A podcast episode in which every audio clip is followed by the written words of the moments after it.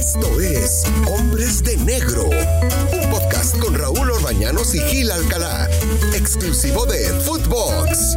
Footbox, Hombres de Negro, es un placer volver a saludar a Gilberto Alcalá. ¿Cómo estás, Gil? Gusto saludarte. Raúl Orbañanos, qué gusto igualmente para mí el estar compartiendo en esto, que es Hombres de Negro, cada vez, cada vez está más interesante y cada vez hay más material, más cosas por hacer aquí en Footbox, Hombres de Negro. Sí, totalmente de acuerdo. Ya, ya regresa Gil porque qué árbitros más malos hay en la actualidad, cara. Luego criticamos a los de aquí de la Liga MX, tan peor los de Sudamérica. Sí, sí, la verdad que sí. Aquí el gran tema es que hoy día el instructor de, de, la MX es sudamericano y entonces ahí es donde dices, bueno, ¿qué, nos va a traer, qué nos viene a enseñar? Pero bueno, ahí ya estaremos. Creo que los, árbitros se deben de poner las pilas y ser ellos los, los eh, autocríticos para ver sus partidos y saber en qué puede mejorar. Si no lo hacen, no vamos a poder llegar a ningún, a ningún lado. Eh, ah, el, árbitro de eh, norteamericano Estados Unidos es un hombre de ascendencia marroquí. Y bueno, pues ese fue el que pitó el partido de México con Costa Rica contra México, mejor dicho. Marcó un penal a favor de México. Eh, hay por ahí varias jugadas que también pudieron sancionarse. Y, aunque me gusta que es un hombre que guarda la compostura, que es tranquilo, pero no tienen todavía en el nivel, pues, que podemos ver aquí semana a semana de cinco o seis árbitros, ¿eh? O más. Sí, el, árbitro este marroquí, Ismail, el, el FAT, es un árbitro, la verdad, que está empezando en una situación creo que mejorable para Estados Unidos. Estados Unidos siempre ha traído, acuérdate, tantos árbitros ¿no? que, hemos eh, eh, visto de los norteamericanos cada vez que México iba por allá, tenía que pitar Brian Hall, por ejemplo, y todo, y toda aquella banda de aquella época.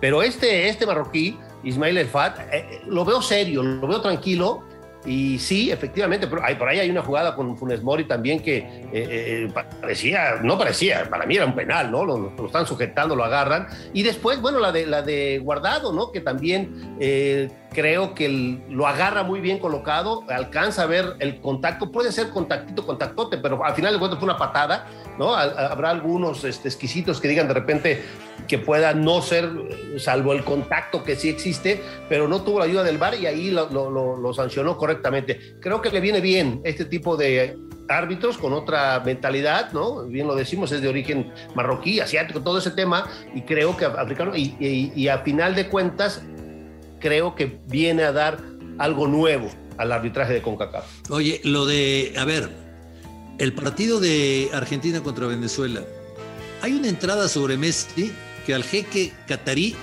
se le paró el corazón cuando vio la entrada que le dieron a Messi y dijo, no, bueno, adiós mi inversión. Pero te digo una cosa, no había cobrado ni falta Gil. Y lo, mandan llamar del bar y va al bar bueno, por poco lo fracturan. No, mira, Raúl, la verdad, este chico uruguayo, Leodan González Cabrera, el árbitro, eh, la verdad creo que sí enseñó, no sé, no sé qué haya enseñado, si falta capacidad, negligencia o este, que se le arrugan las, las amígdalas al momento de ver una entrada así. Ahora, los asistentes también están para eso, por eso se llaman asistentes, ¿no?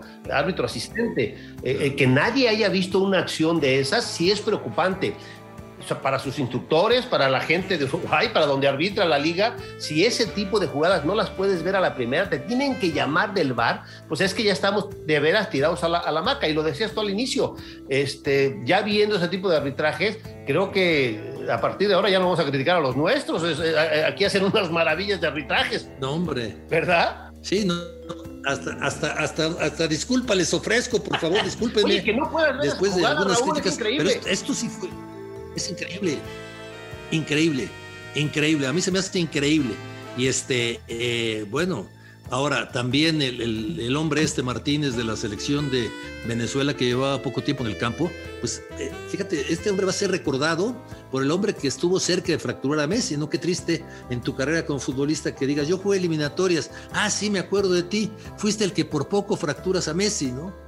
Porque los futbolistas son recordados por detalles y los árbitros también. Todos, ¿eh? todos. La verdad que hay, hay, es, hay ese tipo de detalles, Raúl, eh, este Martínez, como bien lo dices, este venezolano, que no sé dónde tenía la cabeza al momento de llegar así, porque a legua se da uno cuenta de que fue con esa intención de querer hacer algo en contra de Messi, lamentablemente, porque la pelota sí andaba por ahí, pero no, ni, cerca, ¿no? De donde viene esa, Y la forma de entrar con los tachones por delante a la rodilla, afortunadamente, Leo Messi le han llegado de ese tipo de faltas cualquier cantidad en toda su carrera y supo más o menos cómo cómo zafarla y después, bueno, con, esa, con ese profesionalismo que se le caracteriza, este, siguió el partido. Pero sí, este chico, eh, eh, Martínez, mal. El árbitro, pésimo, ¿no? Y aquí el que, el que levanta el honor en esta, en esta empujada es Elio Messi. Oye, Gil, la situación que vivió eh, Brasil contra Argentina, el cuerpo arbitral, esto se vive una vez en la vida. Y, y, muchos, muchísimos no lo viven nunca. Una gran mayoría. Como árbitro, como árbitro, ¿qué, ¿qué, tienes que hacer? ¿Qué es lo que debes hacer? ¿Qué, cómo, cómo, ¿Cómo califica la actuación del, del cuerpo arbitral? No, mira, Jesús Valenzuela, este árbitro venezolano que le tocó, eh, como bien lo dices, una vez en tu vida le va a pasar a este Jesús, Venezuela. Y otros nunca lo vivimos, ¿no? Porque tuvimos en grandes partidos, pero que venga la Secretaría de Salud a decir, a ver, ustedes, este, ustedes dos, Juan, Pedro y yo, se van eh, se regresan a su pueblo porque ya este, infringieron la ley. Hay que recordar que hoy día vivimos una etapa muy diferente en el mundo, la, etapa del COVID, la etapa del, del, bicho este que nos ha eh, vuelto locos a todo, a todo el planeta. Eh, creo que el saltarse los protocolos, porque por ahí podría pensar gente que ya el hábito estaba, estaba entendido, o a lo mejor hasta los futbolistas, a lo mejor empiecen y ahorita llegamos nosotros. Yo no creo, porque si fuera eso, pues no, no, inicias un partido de fútbol, tenían que cinco minutos, tres minutos, una cosa así, estaba empezando el partido, y, llega la Secretaría de Salud de, de, Brasil y empieza a ver quiénes son fulano, fulano, fulano. El árbitro, Raúl, ahí totalmente eh, nada, no hay, no hay manera de decir, ah, salgan ustedes y ahorita yo sigo el partido, no, imposible. En los partidos internacionales hay un, hay un comisario de la FIFA el que él es el que decide si se sigue el partido, si, en, términos de lluvia, este, temas este, eh, eh, naturales, ¿no? Que empiece. Y en, esta, en este caso, que es un tema totalmente ajeno, diferente a lo que podríamos haber pasado en los últimos 100 años en el fútbol eh, en el mundo, pues aquí este, pues llegó la Secretaría de Salud y dijo, a ver, señores, ustedes no pueden estar porque no cumplieron con los requisitos necesarios. Y ahí el árbitro lo único que tiene que hacer es lo que hizo acatar las órdenes del comisario y el comisario ya estaba sabido, entonces eh, seguramente el partido se jugará a puerta cerrada en algún otro estadio, no sé si mismo Brasil, pero el, árbitro ahí está totalmente fuera de control, o sea, no, no, no hay manera de cómo el árbitro decida algo positivo, tiene que acatar en ese momento órdenes de los superiores, que es la Secretaría de Salud y el comisario de la FIFA. O sea, mira, me estás dando luces, muchas cosas que, que, que no habían aparecido porque nos estábamos fijando en Brasil, Argentina y nos estábamos fijando también en la gente de salud de, Brasil. Pero el comisionado debió de tener la orden de Conmebol de que iniciara el partido, si no, no lo arranca, ¿no?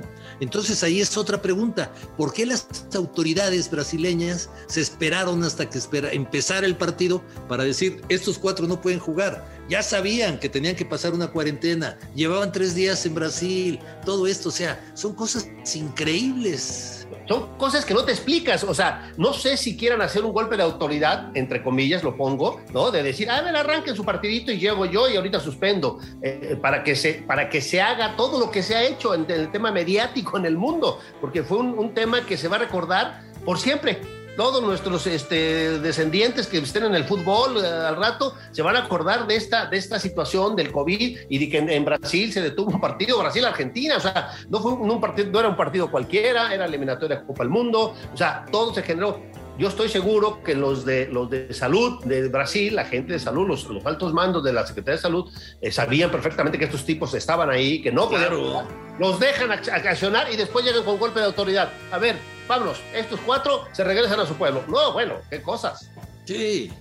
No, en la actualidad, Gil, cuando tú llegas a, a un país, tú lo sabes perfectamente. Bueno, en, migración, eh, escanean tu pasaporte y en tu pasaporte sale de todos los lugares que vienes. ¿Quién eres? Bueno, sale hasta cuántas veces has ido al baño, para que me entiendas. Tienen estos todo, absolutamente todo. Y ahí tuvieron que haber detectado desde la llegada a, a Brasil, decirles, oye, estos no solamente no pueden jugar, no pueden entrar a Brasil a menos que hagan su cuarentena y desde ahí los tendrían que haber rechazado. O sea, todo lo que hicieron y todo lo que dejaron pasar es increíble. Ahora, te digo otra cosa que recién estoy enterando. De parte de los argentinos, hubo el encargado de que le dan todos los pasaportes para que llegue el equipo, el que llena los papeles fue el que falsificó los documentos porque no puso que habían estado en Argentina. No lo necesitas poner, en perdón, Inglaterra, pero no lo necesitas poner, Gil. Viene de allá, o sea, todo el mundo sabe de dónde vienen los futbolistas argentinos, brasileños, este, uruguayos, paraguayos y chilenos. Creo que en ese tema, una persona tan, tan, tan pública como son los futbolistas, este, difícilmente ¿no? te dejas de enterar. Obviamente, yo creo, por ahí viene el tema, y ahorita que me dices, pues ahí empiezas a atar cabos, ¿no? De decir, ah, ustedes quieren ser los, este, me quieres falsificar, me quieres mentir, pues entonces en el momento que arranca el partido, voy por tus futbolistas y los mando de regreso a, de donde vinieron, ¿no? Creo que, caray, fue, y ya sabes que en Sudamérica para ese tipo de shows eh, se pintan solos. Sí, eso, tienes razón. Eso nada más podía pasar en Sudamérica, en Comebol. Eso nada más puede pasar ahí, porque eso, eso lo vemos, eh, no esto específicamente, pero situaciones raras las vemos siempre en Comebol. Totalmente. Siempre. En todos los sentidos. Ahora fue administrativo, ahora fue de salud, y después arbitral, y después de, de, cualquier cantidad de cosas. En Sudamérica se pintan solos para eso. Yo recuerdo una, una frase de Julio Brandona que ya murió el presidente de la AFA de Argentina, en alguna ocasión que le interceptaron una llamada telefónica y dijo, el mejor refuerzo que ha tenido Boca Juniors es el señor Amarilla. Qué buen refuerzo, nada más que había un, un problemita, era árbitro Gil. claro, era Amarilla. Bueno, sí, sí, sí, paraguayo, ¿cómo no? ¿Cómo no? Pues, pues, así, todo ese tipo de cosas. Y bueno, acuérdate cuántas cosas sucedieron con los equipos mexicanos cuando las Libertadores y cuando hacen todo eso, Copa América, que fue México, pues pasa cualquier cosa y a veces, a veces, muy a veces, hasta lo normal. ya con eso nos vamos, Gil. Un abrazote. Abrazo, Raúl. Muchas gracias. Hombres de negro, fútbol. Sí, señor. Vámonos. Gracias. Esto fue Hombres de Negro con Raúl Orbañanos y Gil Alcalá, podcast exclusivo de Footbox.